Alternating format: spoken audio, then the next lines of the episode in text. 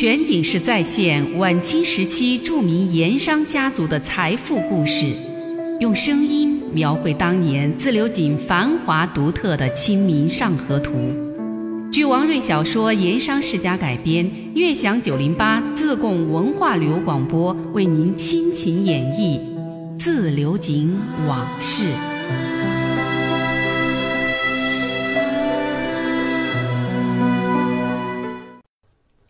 穆师爷带队成功打掉水利局，没有趁势收兵，带着一点私心再去打砸东岳庙票离局，这是他的第一个失误。而打票离局之后，穆师爷没能进现场仔细的搜寻一番再撤，这是他的第二个失误，也是最大的失误。当然了，那个时候也有一点特殊的情况，就是他来不及返回现场搜索，因为对面山坳。已经似乎隐约出现了衙门捕快以及官军的火把亮光，远处的人嘶马喊，还有列队兵勇在石板大路上跑动的脚步声，都是越来越近了。穆师爷不觉脚下加快了步子，想尽快脱离险境。然而在如此情急之下，他还是觉得好像有什么地方不对头。可是究竟哪里不对？穆师爷一边跑一边冥思苦想，始终没能够想明白。直到和一帮员工分手跑散了，他一个人已经上了通往珍珠山的石板路，脑子里突然一个念头一闪而过。终于，他明白了为什么会一直有不对头的感觉，因为从东岳庙撤退的时候，他没有看见刘铁棒。穆师爷越是想，就越是深信，在大伙儿撤退的时候，刘铁棒没能和大家一起撤出来，而是一个人留在了东岳庙。可是那大字不识一个的刘铁棒，一个人留在票离局干什么呢？这又是穆师爷想不明白的地方。想着想着，穆师爷不觉就骂出了声：“事情怕是要坏在刘铁棒这个狗东西身上了。”可是骂归骂，事已至此，也只能抱着侥幸心理。但愿刘铁棒是不是走后门溜了？无论如何，只要不被官军抓去。那就谢天谢地了。但是刘铁棒恰恰果然出了事儿，而且是最坏的那种情况。打完票离局之后，刘铁棒的确没有撤出东岳庙，倒不是因为那个离局兵勇缠住了他，或者被什么事儿给耽误了功夫，而是他一个人在一间屋子里抱着一坛酒狂喝不止，最终醉倒在地，结果就被赶来的官兵给抓了。打水利局，刘铁棒立了头功，这个事儿众人有目共睹。可是他却在打砸水利局的时候，无意中被勾翻了酒瘾，这就没人明白了。连精明过人的穆师爷当时也是一点都不知道，只有刘铁棒他自己才知道。原来呀，在进水利局的门厅的时候，那守门的两位兵勇当时正在喝酒，刘铁棒把两个人喝酒的那张条桌给砸断了。桌子上的酒杯酒瓶扫落一地，那个酒瓶打翻的时候，当时是酒香四溢。平时这刘铁棒是嗜酒如命，这个味道让他闻到了，马上就勾起了酒瘾了。不过当时打砸场面激烈，自己忙于应付，这酒瘾也暂时给压了下去。再打东岳庙票离局，那些个官员离丁几乎是毫无反抗，刘铁棒啊就多了一个心思。他想趁乱搜索查找一下，看有没有可以喝的。于是他从厅堂搜到厨房，又从厨房搜到几间卧室。可惜的是，一直都一无所获。刘铁棒不死心，就甩开一起打杂那会儿员工，独自一个人一路找了下去。到底是功夫不负有心人呐！刘铁棒终于在一间屋子内室的大床底下，发现了一个黑罐子一样的物件他用棒子伸进床底下，轻轻试了试，那东西发出沉闷的瓦罐声响，听起来应该是一个装酒的酒坛子。刘铁棒很兴奋，爬下身子想把罐子取出来，谁知那家伙纹丝儿不动。刘铁棒来了劲儿了，索性站起身来，用力把大床给移开，这才发现这罐子有一半埋在地下，怪不得取不出来。原来呀。这是民间懂行的储存酒的一个好办法，把酒坛子封好以后，半埋在地下，好取地气。刘铁棒虽说嗜酒如命，却不知道这一点。刘铁棒把那罐子是左看右看，好一番仔细打量。这是一个广口大肚的土陶罐，既结实又装货。罐口用蜡纸封严了，周边还有一圈红泥，正是当年封酒坛的传统规矩。刘铁棒高兴坏了，知道坛子里一定是好酒，就顾不上外边还在喊打喊砸，抬手就端起那根烧盐棒，一下子戳破了封口，果然是满满的一坛好酒，而且和平时所喝的、所见过的酒都不一样。颜色深红，香气扑鼻。刘铁棒也不多想，丢开大棒，从屋子里找到一个茶盅，就伸进坛口，满满舀出了一杯。先是滋溜尝了那么一口，把他高兴的眯缝着眼睛，连声赞道：“好酒，好酒！”然后就一扬脖，咚咚咚一饮而尽。刘铁棒平时好酒，几乎是天天痛饮。可是家境不好，口袋里银子不多，只能喝市面上价格低廉的当地产的劣质酒，哪里喝过如此口感纯正、味道醇厚、入口之后回味悠长的美酒佳酿？刘铁棒心里想啊，怕是今生今世再也难见如此美酒了，机会难得。尽管外面喊声打砸声不绝于耳，他也知道此番事大，此处是险地，不能久留。但是刘铁棒还是忍不住，又往坛子里左一杯右一杯，都是满杯呀。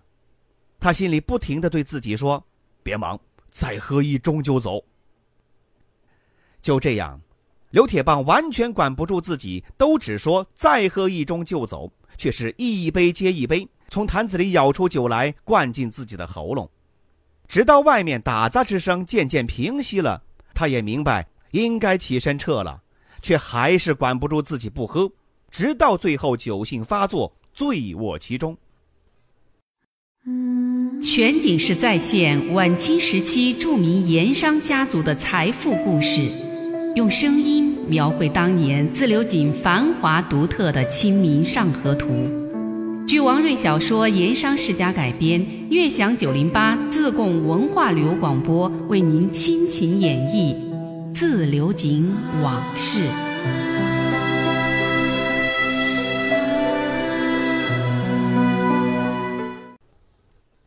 却说驻守自流井的分县县衙，先是接到省都水利局被砸的消息，分县胡县城一听，这个事儿非同小可，马上紧急集合衙门能够召集起来的兵勇捕快，甚至衙役狱卒等等好几十人。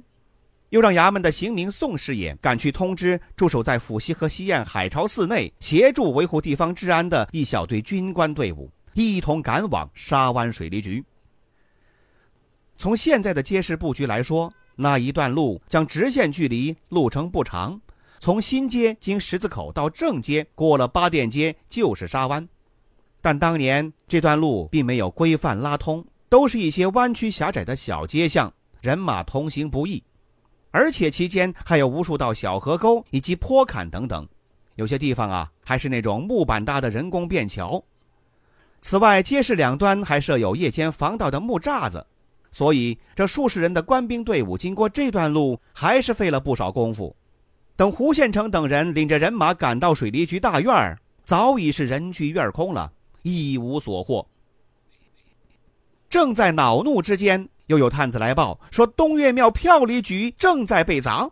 胡县城一听，大惊失色，这还得了？哪里来的如此暴徒？简直反了，反了！于是留下几个捕快衙差清理勘察水利局现场，自己赶紧重新集合人马，亲自带队直扑东岳庙。那票离局情况同样是触目惊心，衙内所有的器物被砸得稀烂，杯盘满地，也是人走楼空。看不到一个闹事者的身影，胡县城给气得七窍生烟，站在大院里对着迟来的分县衙役捕头跺着脚的骂。要知道，当年自流井的官府机构，除了分县衙门之外，就只有这水利局、票离局两家，两家机构都是省里派出下来的，事关朝廷的盐税厘金，重要性自不待言。两个离局同时被砸，他地方官如何向州县上司及省督交代？正在胡县城望手下人跺脚发怒之时，突然听到庙里有兵丁齐声发喊，说是抓到了一名盗贼。胡县城赶过去一看，正是醉卧在地、人事不省的刘铁棒。这个醉汉的身旁还有一根写着“造名”的抬盐棒，可谓是人赃俱获。胡县城这才转怒为喜，喝令拿下，带回衙门细细审问。全景式再现晚清时期著名盐商家族的财富故事，用声音描绘当年自流井繁华独特的《清明上河图》。据王瑞小说《盐商世家》改编，悦享九零八自贡文化旅游广播为您倾情演绎《自流井往事》。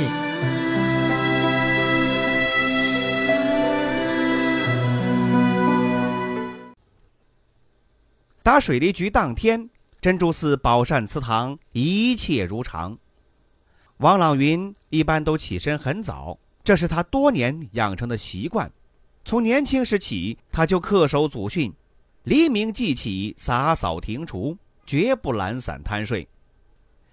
王三味堂发了家以后，他掌管经营着如此大的一摊家业，就更加的勤勉。对自己乃至身边家人的起居住行等等立了比较严格的一些规矩，其中首要的一条就是每天必须早起，不能贪睡懒觉，不管是在夏天还是在冬天都是这样。每天起了床以后，王朗云会照例坐在床前窗边的椅子上，面壁静坐一会儿，两眼微闭，调匀呼吸，专守意念，就像是庙里头高僧打坐一般。大概二十来分钟。这在王朗云来说有两大好处，既是养神，又是清心。静坐的时候可以平心静气地想一些事情。圣人所说的“守身自省”，大概就是这么个意思。最后会把当天应该做的事儿也细细的想一次，什么是该办的，什么是要及时处理的，该做决断的，通通都想过。这样啊。自己心里头也就大致有数了，在白天处理起来也就更加的得心应手。因此，每天在早起静坐之后，王朗云总是显得精气神十足、胸有成竹的样子。早起面壁打坐之后，接下来就是拜祭祖宗，这得在洗漱一番之后，衣冠整齐，面容洁净，来到堂屋里供奉着的祖宗牌位前焚香而拜。这也是每天早上的必修课。不仅是自己要拜，他还立了规矩：家族中的人都得拜，否则就是对祖宗不敬。拜过了祖宗，王朗云才出门到后花园里活动活动。有的时候是绕园子小路随便走走，有时候也做一做他效仿古人五禽戏自编的一套健身动作。如果是遇到侄子王驼在园子空地上习武操练拳脚。他偶尔也会停下来看一看，指点评论几句。不过，在王驼看来呀，他这个四叔在功夫上是外行，所以说对他的评论指点也不当真，但是也不反驳，只不过笑一笑，继续操练。但是从心底里，他对这个有时候不免过于严厉的四叔还是佩服得很，认为好在有了这位能干而且胆识过人的四叔，才让王家祖业能够发达兴旺至此。这天早饭以后，王朗云照常在花厅理事，将各井灶、柜房、账房各简号、商号报来，必须经他处理定夺的大小事情，一一处理完毕。这个时候，有消息报过来，牧师爷把当日将要参加起事的四十名员工已经挑选妥当了，正集合在府西河上桥不远的同心井灶房，准备开饭。同心井离珍珠寺不远。王朗云叫人马上传话给带队的牧师爷，让这些人午饭尽量吃饱，养精蓄锐。午饭以后，王朗云照往常习惯小睡了一会儿。下午没有什么特别的事情要处理，他就在花厅里喝茶抽烟，和平常一样安闲沉着。这期间，他已经先后安排了三批探子，在沙湾水利局以及分县衙门一带观察动静。有什么消息随时回珍珠寺祠堂禀报。到天黑后不久，就得到预先布置在沙湾望风的探子上山回报，沙湾水利局被打砸一空，穆师爷已经带队撤了。王朗云心中一块石头落地，端起白银水烟袋，接过旁边小丫头递过来的纸捻儿，微微的眯缝着眼，很舒服的抽了一口，吐出烟气，嘴里才轻轻的说了几个字：“天意如此。”说完，放下烟袋，走到堂屋正中供奉的祖宗牌位前，整整衣衫，躬身三拜，一边拜一边心里头念叨。列祖列宗在上，祖宗显灵，保我王三位堂基业。拜过之后，他又对着祖宗牌位立誓：有我王朗云在世一天，乃倾全力保王三位堂基业家产不败，永世兴旺繁荣。拜完祖宗牌位，落座于宽大楠木太师椅上的王朗云。才很舒心的拿起丫鬟递过来的青花细瓷茶杯，不过当他揭开茶碗，刚喝了一口，门外又有第二波探子来报，东岳庙票离局也被打砸一空，穆师爷带一帮人等已安全撤离。这次，王朗云先是一愣，心说：怎么连票离局也打了？不多一会儿。穆师爷风尘仆仆返回祠堂，一脸的劳累紧张。王朗云赶紧把他叫进密室，问他详细的经过。穆师爷自然是一五一十的详细的汇报经过情形，不过他却没说撤退时没有见到刘铁棒的那份内心的担忧。想起穆师爷还没有吃晚饭，王朗云出门吩咐下去，让小厨房准备丰盛的夜餐，亲自来陪穆师爷进餐。在吃饭的时候，王朗云发现穆师爷好像似乎是有什么话想说，但没说。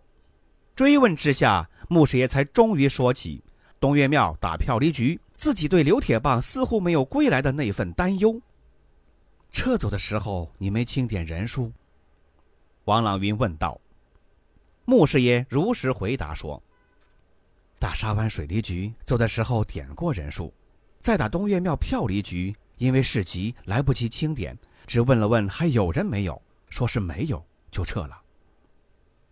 说话间，已有探子来报，刘铁棒被官兵抓获，已经押回了分县衙门。穆师爷一听，果然被刘铁棒坏了事，心里觉得很不安。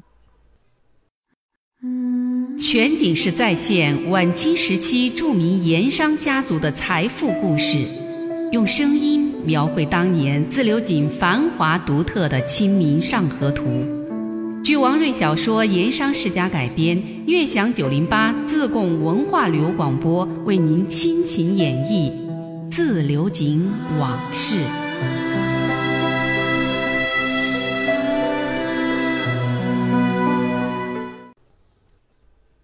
王朗云听到这番消息，微微皱了皱眉头。却很有大将风度的挥了挥手，让探子再去探听消息。回过头安慰似的对穆师爷说：“单是一个刘铁棒，尚不足以搅乱大局。今日里辛苦了，师爷先下去安心歇息。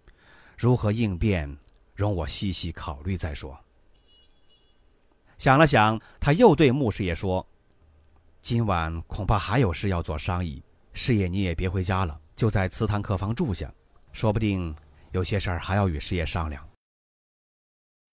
穆师爷退下之后，王朗云捧起水烟袋，似乎要抽烟，但是又没抽，就那么看着手里的纸捻子慢慢的燃尽，可是那烟却始终没抽，还是一个人深思出神儿。然后他又放下铜烟袋，一个人在屋子里转着圈子，脚步是先慢后急。还没走上几圈，又有探子来报。分县衙门果然是连夜开审，已经对刘铁棒动刑开打了。听到这最新消息，王朗云脚下的步子越走越急，急走了几圈，脚步逐渐放慢，这才向身边人发话，把穆师爷请来。回客房休息的穆师爷其实也没睡，出了这么大的事儿，怎么睡得着？只是在客房坐着喝茶。他估计东家王朗云可能还会叫他，所以听到上方来叫，马上他就过去了。这个时候，王朗云已经坐回了自己的太师椅，正捧着烟袋沉思不语。见穆师爷进来，他招呼穆师爷在身边椅子上坐下。今天的事情看起来有些麻烦了，也不怪师爷，只怪这刘铁棒贪杯误事。刚才报来消息说，分县衙门连夜开审，已经对刘铁棒动了刑，只是不知官府眼下到底掌握了些什么证据，事情会牵涉多深。说到这儿，王朗云略作停顿。望着神色略有不安的穆师爷说：“看来还得麻烦师爷再辛苦一趟，带两个人一起立即赶到分县衙门，设法找人打听今夜堂审的相关情况。打听之后，立刻让人报回，以便及时寻求对策。”这个时候，穆师爷当然是义不容辞了，挑选了两个办事比较细心精明的跟班带在身边，正准备动身。王朗云又吩咐身上带点银子，以便临时急用。穆师爷一行赶到分县衙门，已经快半夜了。分县衙门里是灯火通明，正在进行堂审。两道黑漆大门虽说没有关闭，却门卫森严，让人望而却步。穆师爷远远的站在街口，想了想，心里有了主意，就带了跟班走上前去，对守门的两个衙役。行了个礼，说自己有冤情，要连夜向大老爷投状诉冤。其中一个门卫喝道：“大老爷正在问案，哪有功夫受案？还不赶快退下！”穆师爷不急不恼，从身边摸出两个二两重的银锭，悄悄递了过去，低声说道：“麻烦差爷辛苦一趟，找衙门刑名宋师爷出来一趟，我是他亲戚，有事相告。”见有银子可得，两个衙差态度大变。两人商议了一番，其中一个人就进了衙门。不一会儿，那刑名宋师爷果然就跟他一块出来了。穆师爷把宋师爷叫到一边，随手送上二十两银子，低声扶耳几句。宋师爷也不推让，收下了银子，就把堂审的情况说了个仔细。据宋师爷说，堂前审问严刑之下。刘铁棒虽所知不多，但已经供出此番砸打水利局是王四大人、严老太爷喊打的。说到这儿，宋师爷意味深长地看了穆师爷一眼，又说：“刘铁棒还供出带队的正是穆师爷，只是还没说出名字。”穆师爷赶快拱拱手，还望老哥多多关照，王四大人那里自有重谢。宋师爷一笑：“自然会有关照。”日后可别忘了请兄弟喝杯茶。哎，喝茶喝酒都包在小弟身上。王四大人什么时候亏待过您？宋师爷听了，只是点点头，不再说什么。想了一想，又透露说：“刘铁棒所带写有‘永新井’字样的挑水扁担，已被分县缴获，作为重要物证归了案。”宋师爷说过这些，称堂上还有事儿，就急匆匆要返回衙门。穆师爷再三道谢，又交代说：“如果有重要消息，望随时通报。自己在旁边客店开一个房，待在那里，随时可以找。”穆师爷当即安排一名跟班赶回珍珠寺，把这些情况及时禀报王朗云。自己果真带上另外一名跟班，在分县衙门街对面一家客店开了个房，作为落脚之处。那客房在二楼，正对分县衙门。衙门各色人等的进出动静，从窗户上一望可知。穆师爷安下身以后，让跟班守在窗前，仔细打望衙门大门前后的情况，以便随时掌握分县衙门审案的动静。那么，衙门里大堂上胡县城审案的情况到底如何呢？我们下回再说。